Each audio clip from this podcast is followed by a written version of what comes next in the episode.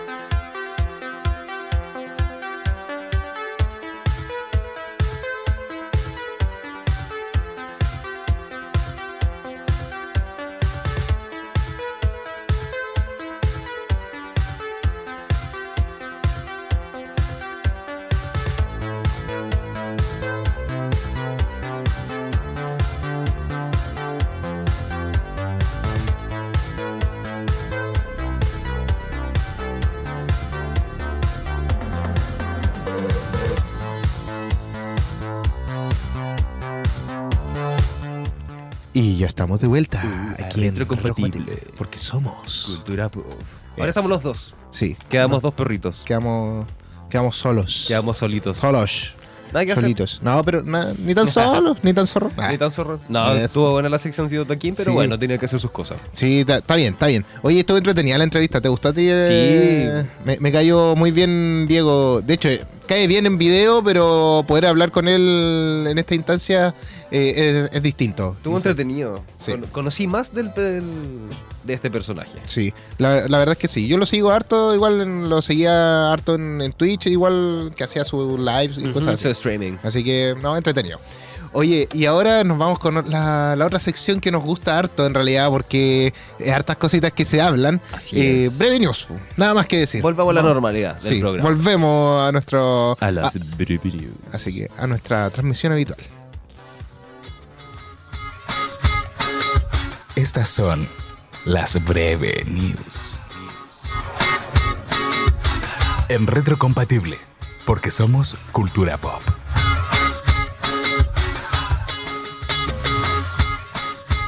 Oye, las más costosas del año. El portal Culture Crave compartió el listado de las cintas más costosas, que sin publicidad, de este año 2003 do- 2023 ha sido la más costosa. El listado está liderado por eh, Fast X, eh, las, eh, de la franquicia Rápido y Furioso, que costó 340 millones de dólares. Seguida por Indiana Jones 5, que costó 300 millones de dólares. The Flash, 300 millones de dólares. Y Misión Imposible 7, con 291 eh, millones de dólares. Y el dato más preocupante es que todas han fracasado en taquilla y únicamente la décima entrega de Fast and Furious eh, fue tabla de acuerdo a reportes.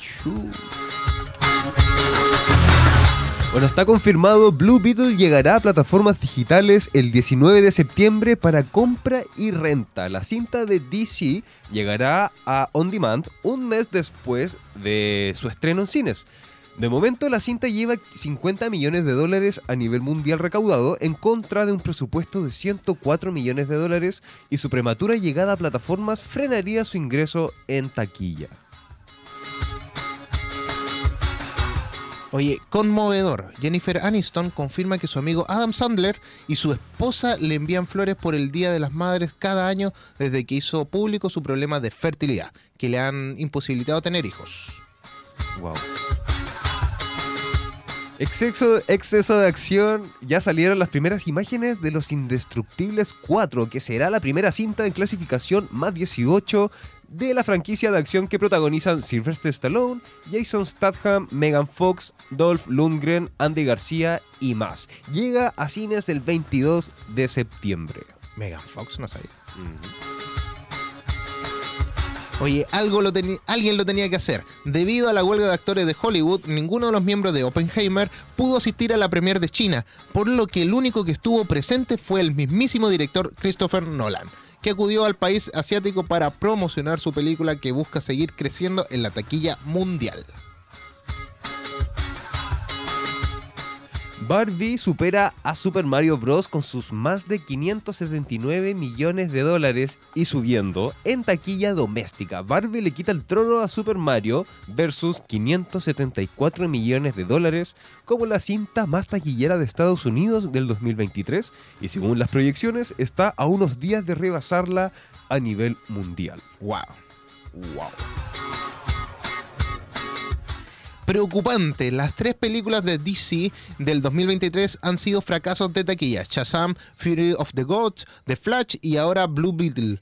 No han podido recuperar sus costos ni generar ingresos para Warner. Desde el 2020 hasta la fecha la única cinta exitosa de la marca ha sido The Batman, eh, que a su vez es ajena al universo compartido del DC Universe. Esta noticia está buena porque están de regreso. Tenemos el primer vistazo de la secuela de Good Burger Buena. o Buena Hamburguesa. La típica y clásica película de Kenan y Kel Mitchell. Podemos encontrarlos de vuelta 26 años después de la primera entrega. Kenan y Kel, eh. Kenan y Kel. La cinta llegará a la plataforma de Paramount Plus este año.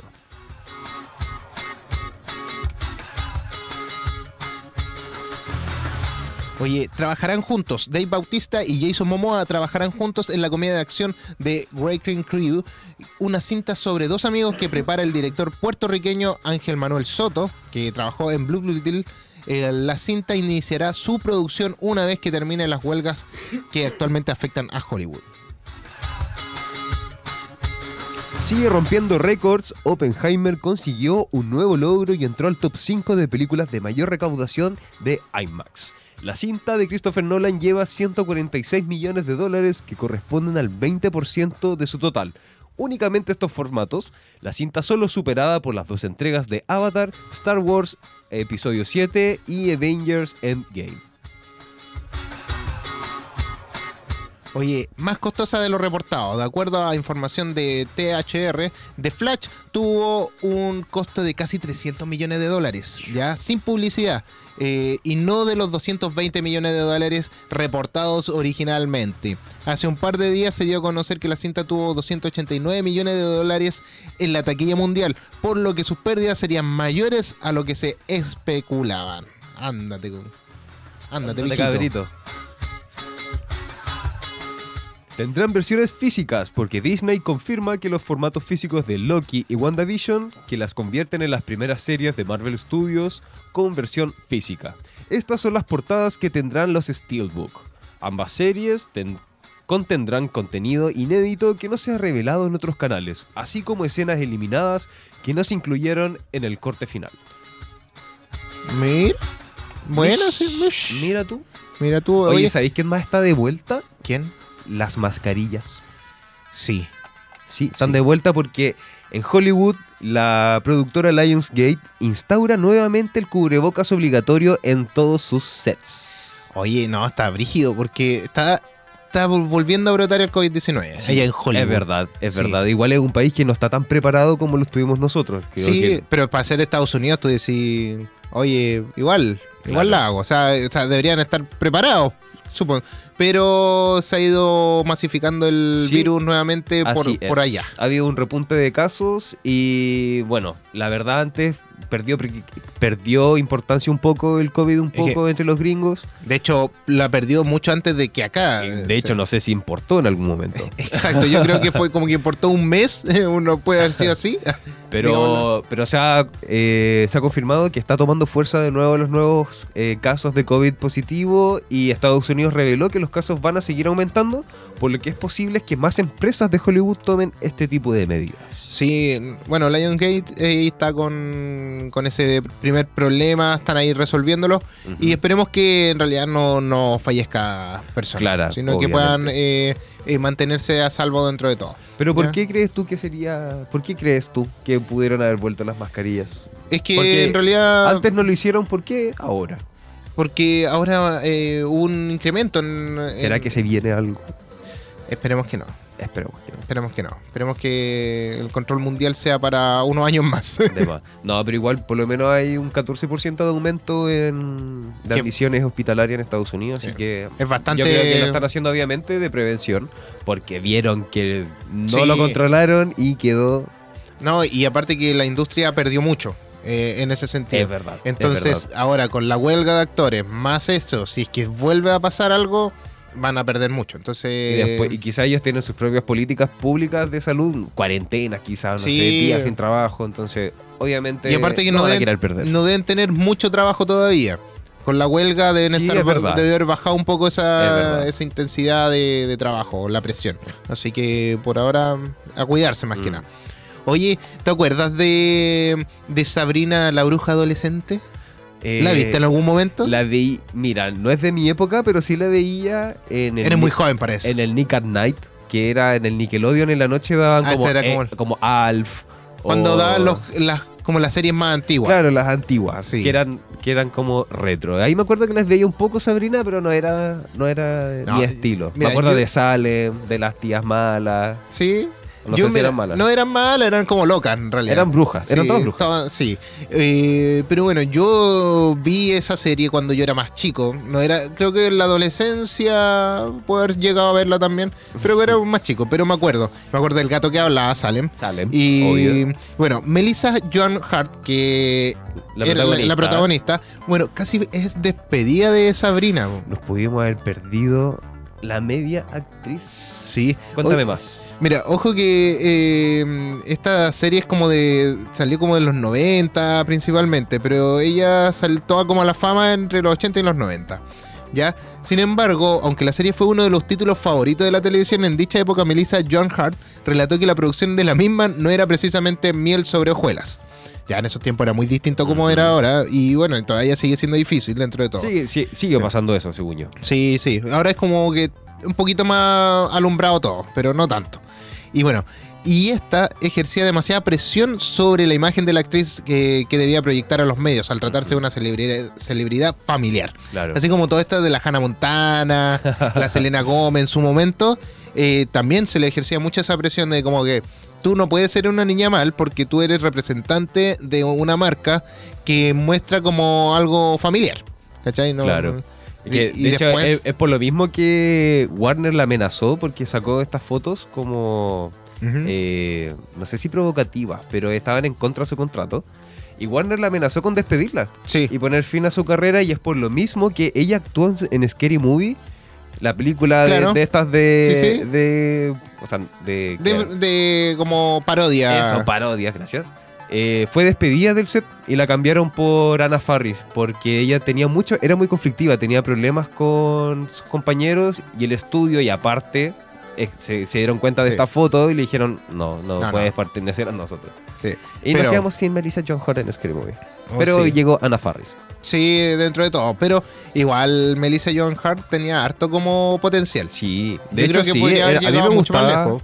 Yo me acuerdo que siempre tuvo premios en el E! Entertainment o en, en estos, en, el, en estos canales como de que mostraban la alfombra roja. Yo me acuerdo que ella siempre brillaba y era como la No. top de los top entre adolescentes, ¿cachai? Sí. Como entre serie familiar.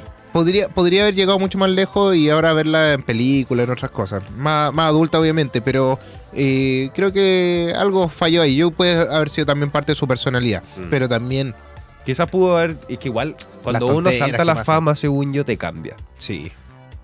Oye, hablando de fama y todas las, las cosas que van pasando, eh, Bradley Cooper. Otro más que se lo consumió Sí. la fama. Cuéntame un poquito si es que... bueno, Eh, porque tengo que toser. Bueno, la, la ver- tienes que mejorarte.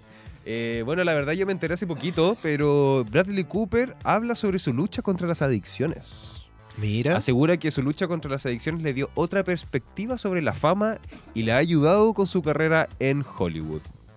O sea, tomó esta como problemas para su beneficio igual. Claro, O sea, le pasó todo este tipo de adicciones, eh, pasó por las peores cosas, obviamente por Sí. estar eh, influenciado en la cocaína principalmente. Y, oye, me acuerdo sí que él hizo una película sobre una droga. sí, po, pues el, el. Limitless, sí, qué buena película. Muy buena película y que también tiene una serie, ojo ahí. Sí, Tiene una serie, sí, pero que aparece él, pero como muy Como extra, sí, no- como muy no esporádicamente. es como el, personaje principal. Exacto. Bueno, Cooper explicó que antes de encontrar la fama en ¿Qué pasó ayer?, estrenada en el 2009, se enfrentó a una severa adicción que puso en vida, que puso en riesgo su vida, pero estas experiencias lo ayudaron más adelante para transformar su vida. O sea, encontró la luz. Incluso pudo utilizar su viaje para interpretar el icónico papel de Jackson Maine, un adicto en recuperación en A Star Is Born con Lady Gaga. Mira, sí, porque ahí usaba arte este tipo de. como- Quizá como poder encontrarse con el mundo artístico y cómo se, se movía. ¿Tuviste Claro. esa película? Era, era bien Born, bonita. Sí. Sí. Sí. Bueno, y ganó un Oscar, si no me equivoco. Fue por Así lo menos nominado. No me acuerdo. no. Así es. Pero bueno, toda esta experiencia ayudaron a Bradley Cooper eh, a salir de las drogas y se concentró en sus actuaciones para Bien. poder como encontrar la luz. De hecho, mira, aquí lo voy a citar porque hizo una entrevista a The. Variety. The Hangover cambió bastante mi carrera. Tenía 36 años cuando todo eso sucedió, por lo que ya llevaba 10 años en el juego simplemente dando vueltas. Así que no me perdí en la fama. Bien, porque ya- bueno, ya se había perdido como en ese al mundo. revés, como Sí, que la persona tiene fama y se pierde, no. Esta Sí. persona encontró la luz en sus Sí. actuaciones. Es que claro, ya venía como de todo ese mundo, entonces Mm. como que volver era como decir, en realidad voy a retroceder. O sea, para él no era como avanzar, sino que era poder re- retroceder en el camino. Y muy bien por eh, Bradley Cooper, esa es la verdad. Me- Bueno, él, eh, nos cuenta igual en, a Variety que recordó un evento que pasó en el 2004, ¿Ya? cuando su amigo y actor Will Arnett lo visitó a su casa en la madrugada y notó que Cooper no había dejado que sus perros salieran a hacer sus necesidades. Eh, esa fue la primera vez que él encontró algún tipo, un, un comportamiento extraño Sí. o errático. Y ahí Dijo- empezó a meterse y se dio cuenta Estás hablando de que es tu amigo, claro, lo que conocí. tu amigo y que siempre saca los perros y esta vez no lo hizo. Y extraño, así Sí. que ahí empezó a darse cuenta y cachó que estaba en unos pasos más o menos. ¿no? Oye, 2004. Yo quiero hacer una recomendación a causa de esto sobre la adicción y sobre todo esto de mm, ciertas medicinas que pueden ser eh, adic- adic- adictivas. Eh, estuve viendo una serie que se llama Medicina Letal. Painkiller. ¿ya? Sí, esa está en Netflix. en ¿o no? Netflix, Sí. salió hace poco. ¿ya? Y tiene seis capítulos, es una miniserie en realidad. Y es muy buena. O sea, habla eh, en base a una historia real eh, sobre Oxycontin. Ya, ¿ya? sí, sí, la Eh, oxicotina. Sí, eh, pero Oxycontin es la marca como... Como general. De fantasía. ¿Cómo decir como... el de fantasía. El nombre de fantasía que tenía del, de la Oxycontina. Dale. Ya, y la verdad es que eh, más que entretenido, pero te genera una incomodidad ciertos personajes. Y aparte te cuentan la historia de cómo la gente en Estados Unidos principalmente Ajá. se volvió adicta y generó una pandemia de adicción a causa de eso, por plata. Claro. Entonces, eh, igual. y el 2019 recién se pudo como eh, a- llevar a juicio real a la empresa que llamaba Purdue. Claro. Entonces- Haciendo, por hacerlos adictos, po. Claro. Eh, pero como que tuvieron que rebuscárselas para poder... eh, no sí. creo que es llegar y demandar tampoco. Sí, pero se las recomiendo, vean eh, Painkiller o Medicina Letal en Netflix. Está, Está en los top 10, de hecho. Sí, es que está- eh, se ve es buena. impactante, no te, bueno, son 6 horas aproximadamente, pero es impactante e incómoda en algunos momentos y de verdad que es bien interesante poder verla. Pero es como un documental. Eh, es una serie, Ya. ¿ya? Y te la cuentan de una forma bien, bien realizada, así que no, no te vayas a aburrir, esa es la verdad. ¿Ya? Oye, ¿nos vamos con música? Vámonos con nuestra tercera pausa comercial aquí. Sí. ¿no? Musical. Nos vamos con. eh, No me acuerdo con qué nos vamos. aquí- nos vamos con Vértigo de YouTube.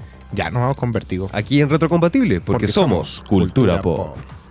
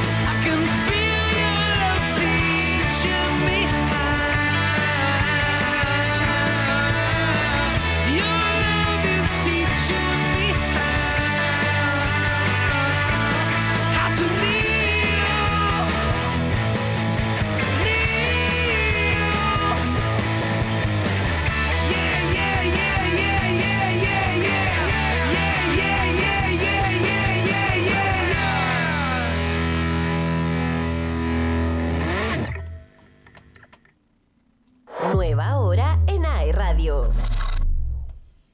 Son las 16 horas, 2 minutos. Estamos en las redes sociales. Contenido ideal hecho para ti. Encuéntranos en Spotify, Apple Podcast y en aeradio.cl. Si necesitas un momento de relajo con tus amigos o para recargar energías, ven a Rendezvous. Te ofrecemos una gran variedad de jugos naturales de fruta fresca, batidos, smoothies, café, té y muchísimo más. Nos puedes encontrar en nuestras sucursales de Concepción, Talcahuano, Chillán y Santiago.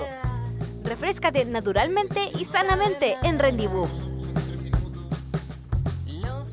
Llévanos contigo a todas partes. Nos puedes ver o escuchar. Somos AE Radio.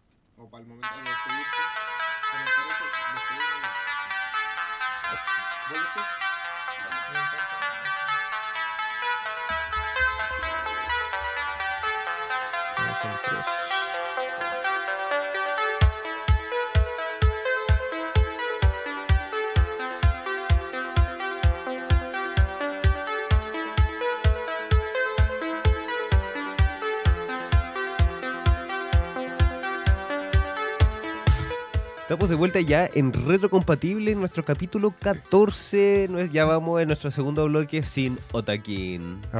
Oh. Oye, ¿se escucharon cosas? Bueno, No, sí, mira, sí. Menos mal escuché- que no dije nada malo. No, sí, fue solamente la última parte. Que dijiste como vamos Bueno, en 3, 2 y nada Sí, más. Como... Menos mal que no dije nada malo. Eso no va. Menos mal. Yo por eso me quedé calladito. Pero bueno, nada que hacer. Oye, recordamos a toda la gente que nos está viendo, seguirnos en nuestras redes sociales. Pueden encontrar a AE Radio en Facebook. Pueden seguirnos como arroba aeradio.cl. En X nos pueden seguir en arroba ¿Verdad que ya no es ae-radio. No, Ya. ya no es Twitter. Es por favor. X. Es X. En Insta- Kiss. en Instagram o X o 10, quién También. sabe. En Instagram y en TikTok nos pueden seguir como arroba aeradio y todos nuestros programas, programación, eh, podcast pueden encontrarnos en streaming por iTunes y por Spotify como aeradio.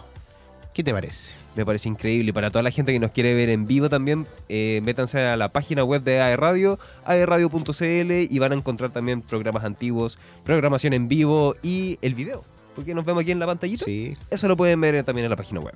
Nos pueden ver por todas las redes sociales, por todos lados. Por todas partes. Así que, oye. Y en Canal Icul también. O por supuesto, nos pueden encontrar No en, en los canales de Mundo, por el canal iCool, eh, la señal HD.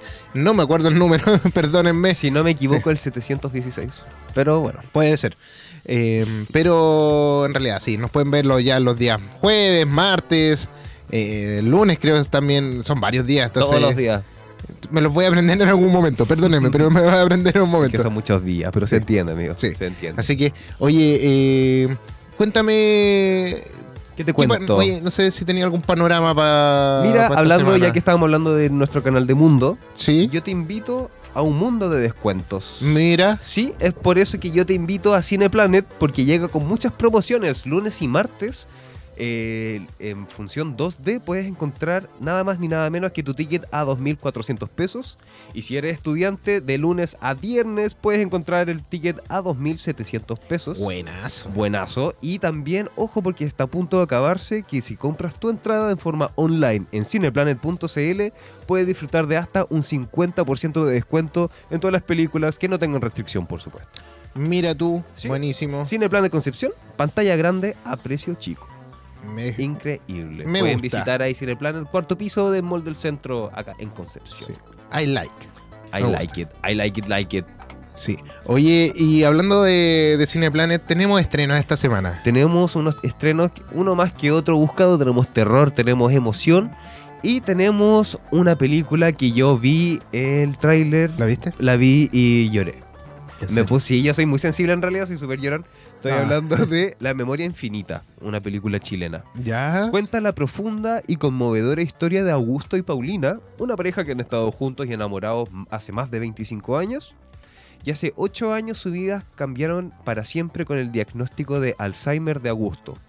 En un relato sobre el recuerdo individual y colectivo, Augusto, quien fuera un destacado de- periodista cultural de la televisión chilena, y Paulina, reconocida actriz y ex ministra de Cultura, dialogan entre la reconstrucción de la memoria e identidad, y a la vez mantienen vivo ese amor cómplice inquebrantable. Día a día la pareja se enfrenta a este desafío, reinventando la forma de relacionarse entre ellos y con los otros, apoyándose en el tierno afecto y en un sentido del humor muy propio, que notablemente permanece siempre intacto.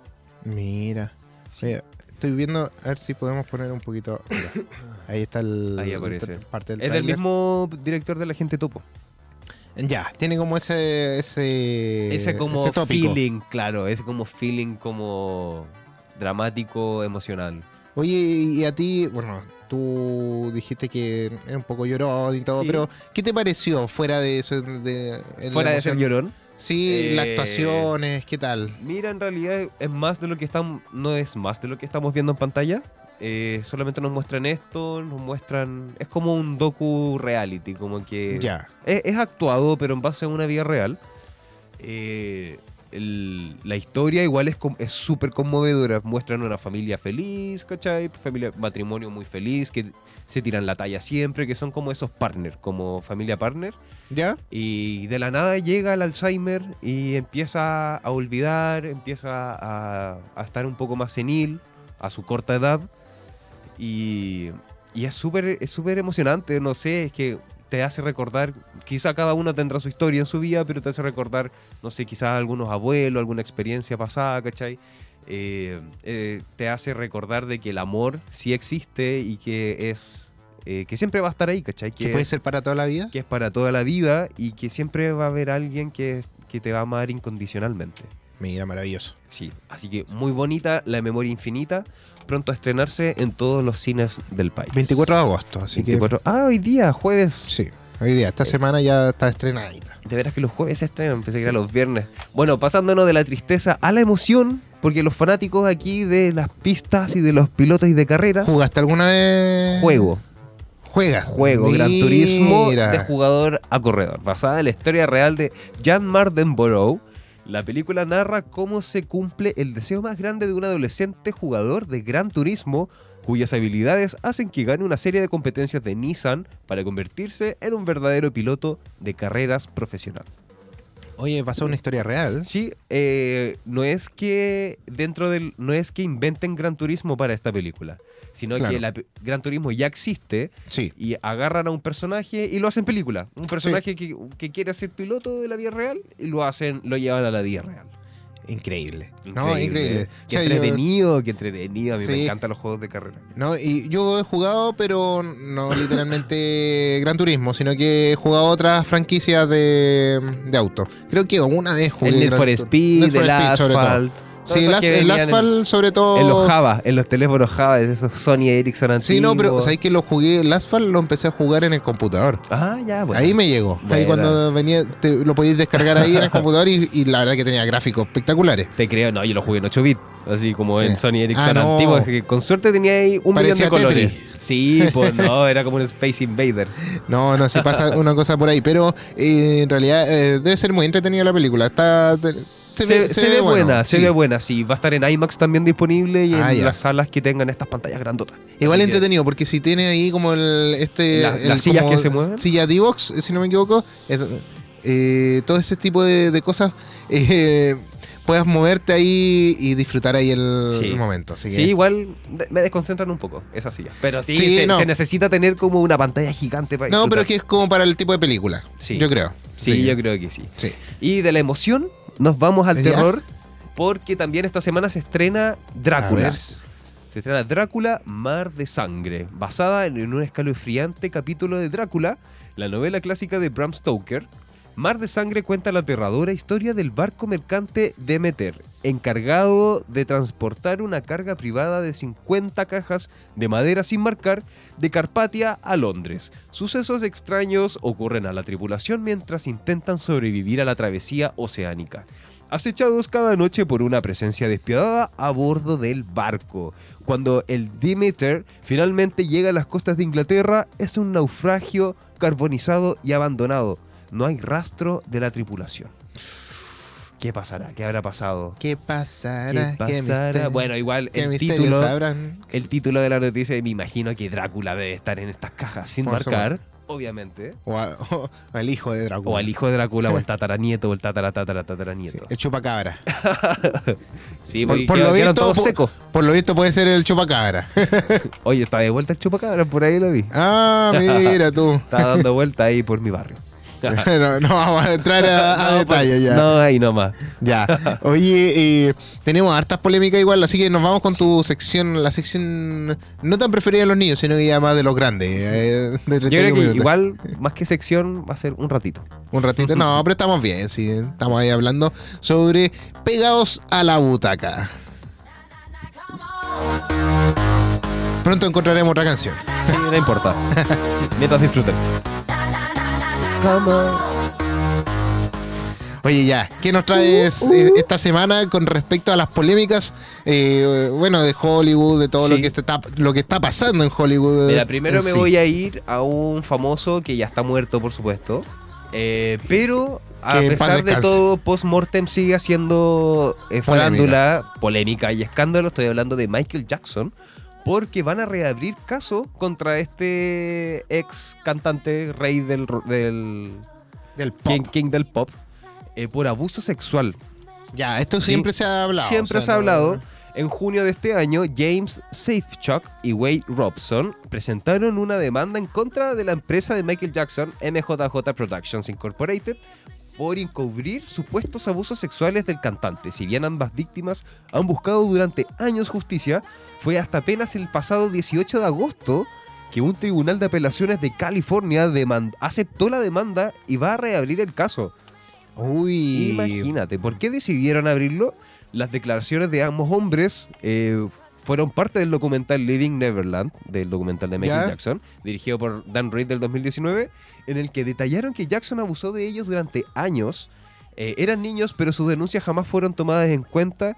eh, o que ya había pasado la ventana de tiempo para presentar una demanda, porque Claro. tienen sus, pole- Sí, su- tiene- sus tiene su políticas. tiempo- tiene su tiempo para poder eh, demandar. Claro, sin embargo, recientemente se presentaron cambios legislativos en el estado de California y esto permitieron que estas dos personas, estos dos denunciantes, puedan volver a apelar a la decisión pasada y que los tomen en cuenta y a seguir adelante. En Sí. realidad.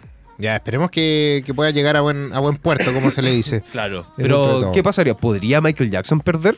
El abogado del patrimonio, eh, Jonathan Stein Sapir, señaló a través de un comunicado a la revista People que se sentía muy decepcionado con la decisión de la Corte por reabrir el caso que a pesar de dos distinguidos jueces de primera instancia, desestimaron estos casos en numerosas ocasiones Uy. durante la última década porque así la ley lo exigía. Así, Sí. así tal cual.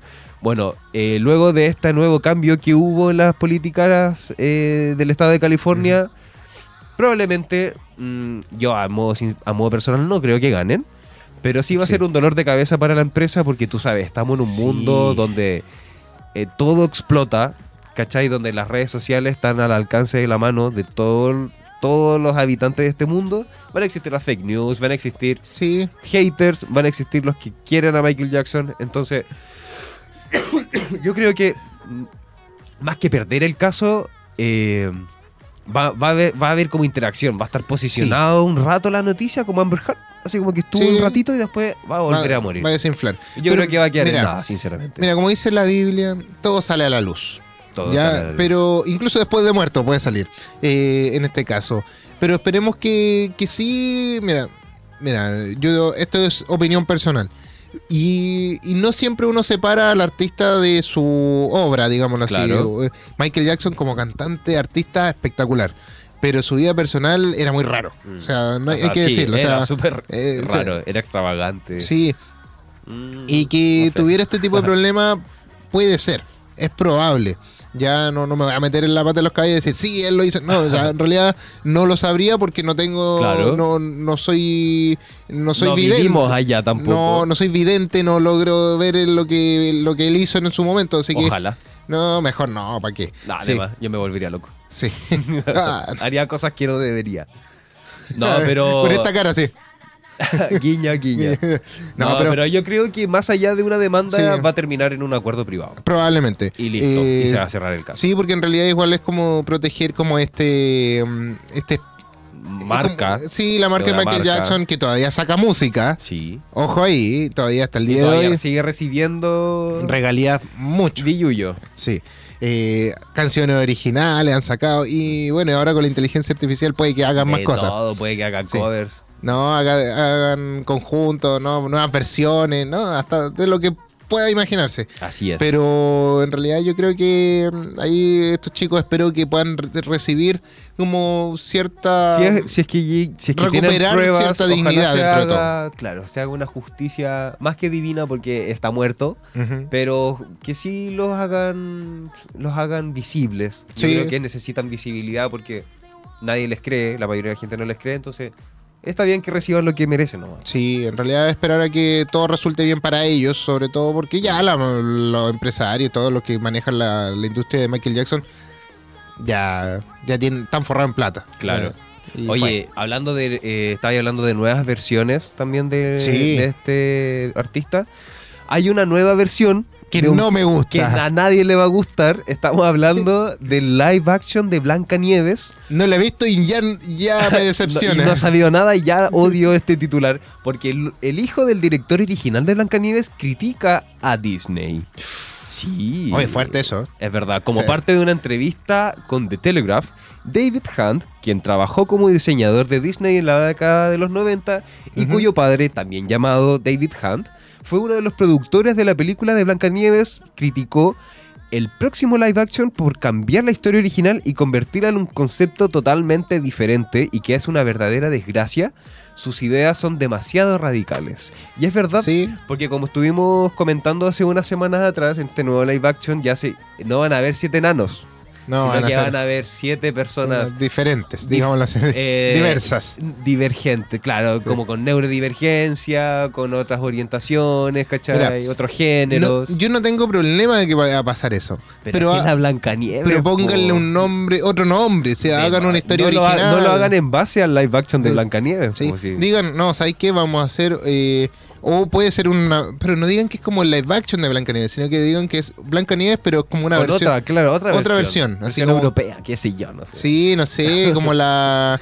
No versión sé, Islandia, qué sé yo. No, es la del mundo 2, el planeta 3, así, no sé, o multiverso del de universo de las Blancanieves. Sí, por po. lo- invéntense Ahí algo se salvan nuevo, un poco. po.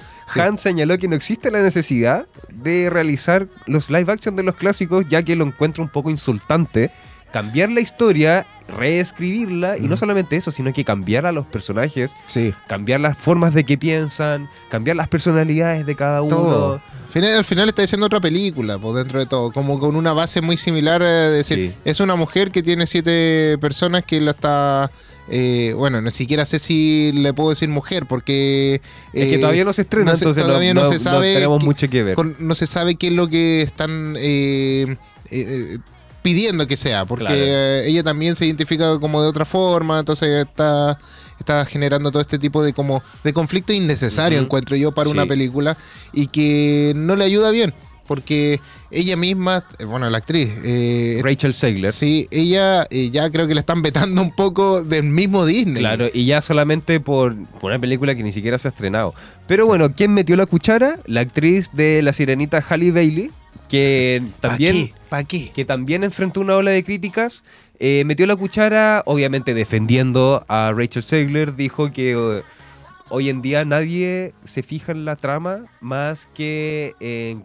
Se fijan más en que hayan cambiado los personajes más que en la trama. Pero igual, con justa razón, obviamente, yo creo que a cualquiera le puede molestar que te cambien un personaje de un live action, ¿cachai? Es que en realidad si vaya a cambiar la... eh, mira, es que la trama sí nos interesa.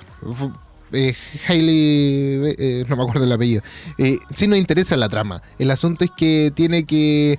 eh, si Coincidir. sí, es que si tú vayas a hacer un live action de alguna película icónica, la trama tiene que ser similar, por lo menos. O sea, lo más apegado posible a lo que fue su versión Claro. animada. Y realizarla en la versión live action. Lo mismo pasa con los animes, que tú veis anime y después lo hacen en live action y no han resultado. ¿Es por qué? Porque se, se han Porque le alejado. cambian todo, po. Sí, pues se han alejado demasiado de la versión original. Entonces ahí es cuando a los fans no le va a gustar. Claro. Y más que haya de los fans, a la gente que ni siquiera conoce la serie o algo, no le gusta tampoco. Mm. Sobre bueno, todo- ahora lo están haciendo supuestamente para no burlarse o para no hacer un tipo de discriminación para la gente que tiene de enanismo. Entonces, eso es lo que le molesta a David Hunt, por ejemplo, que Disney sea tan radical en eso, como ya está bien. No queremos hacerlos sentir como una burla, pero es un clásico, ¿cachai? Sí, y es in- parte de. Incluso de esto. ellos mismos, las mismas personas con este tipo de, de problema de enanismo, eh, han dicho, eh, a nosotros nos da lo mismo, o sea, al final nos dan, nos dan trabajo. po. Obvio, Sí. aparte, pues. Sí. Oye, a modo de dato así como curioso, A ver. estaba viendo que eh, en China, si no me equivoco, eh, hay un pueblo que es de puros enanos. ¿En serio? Viven alrededor de 120 enanos. Uh. Y que hicieron ese pueblo dado las discriminaciones por trabajo en otros lugares. Buen dato.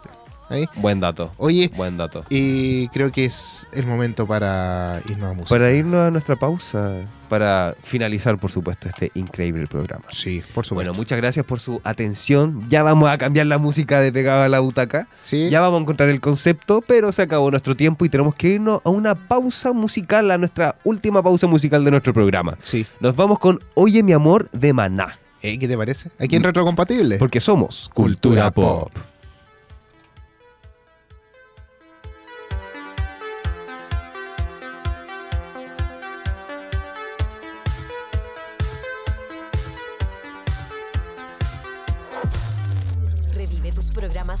A través de Apple Podcast.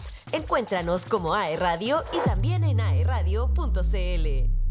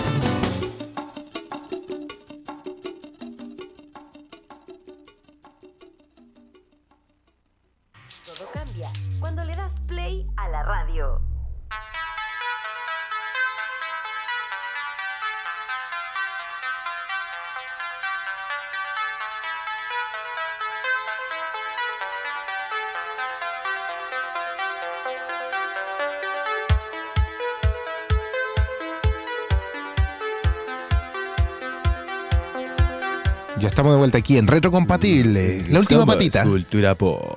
Sí, cultura pop. Cultura pop. Ya tú dijiste que hay que cortar, así que chao, nos vamos. Chao. No, ¿Ya? no.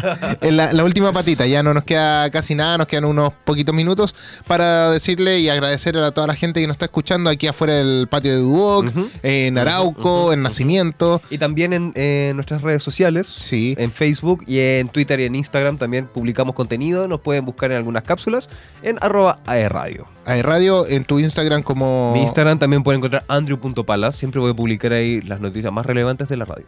Eso. Y a mí me pueden encontrar como Alien Rock en todas las redes sociales, hasta en tweets, por si acaso. Ah, estáis tuiteando. Sí, también estoy en X, pero no, no tuiteo. no, XEAS. No, no. Qué ¿Cómo se llamará ahora? No se publicáis nomás. No se puede, y de hecho como que tuitear es como la forma de decirlo. eh, hasta en tweets Sí, tú dices, voy a tuitear por decirlo así, Sí. pero no, no, en realidad Pero no sé. bueno, es un Ya. lenguaje que hay que empezar a eliminar quizás. Ya Sí. saldrá un nuevo... Será obsoleto en un par de años. Es como Sí. tweet, ¿qué es eso? ¿Qué es eso? Tú, tú tuviste tweet. Oh, eres viejo, así como en Twitter ahí, no. Ya. Pero bueno, y también, bueno, gracias a Otaquín por eh, haber eh, podido Gracias, asistir hoy día. Eh, Otaquín-Anisinger, ahí lo pueden seguir. Y también. ¿Y a ti? ¿Cómo te podemos seguir? Ya dije, pues, Alien ¿En Rock. Ay, Sí. soy- el audífono. Sí, pues, no, es que la, la edad, la edad. La edad. Ah, Ah, sí. además. Sí. Oye, y de verdad que la pasamos bien con Nitan Zorrón, así que vayan a Sí, buscarlo, sí. síganlo, vean la web serie que sale este domingo y va a estar Increíble. entretenido. Gracias, Diego, de nuevo por Sí. haber estado con nosotros. Sí, muchas gracias. Y, Y gracias a ustedes Sí. por escucharnos, por dedicarnos de su tiempo a nosotros. Por supuesto. Me Sí. encanta. Iba a decir algo, pero se me olvidó. Era mentira. No era dicen. importante. No, puede ser. O, No puede ser muy o puede ser muy importante y. Y te vaya a acordar en la noche. Eso era. Ese era. No, Eso te va a pasar. no, sí, pasa. puede, puede suceder. Oye, nos vamos entonces, nos vemos el próximo jueves. Nos vemos el próximo jueves aquí en Retrocompatible por Porque ahí Radio. Somos Cultura Cultura Pop. Chau, chau. Chao.